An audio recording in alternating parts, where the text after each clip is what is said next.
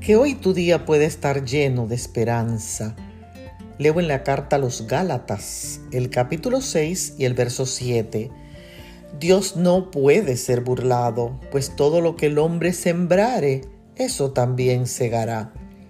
Las semillas que sembramos producen frutos, ya sea buenos frutos o malos frutos.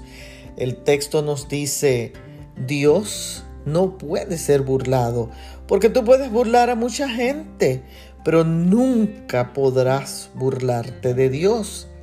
Todo lo que se siembra tiene consecuencias.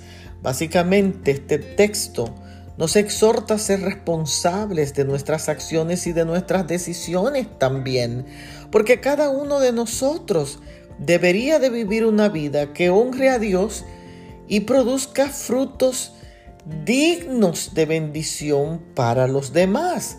Si siembras semilla de naranjas, no cosecharás manzanas. Así es en la vida del ser humano. Si plantas odio, no cosecharás amor.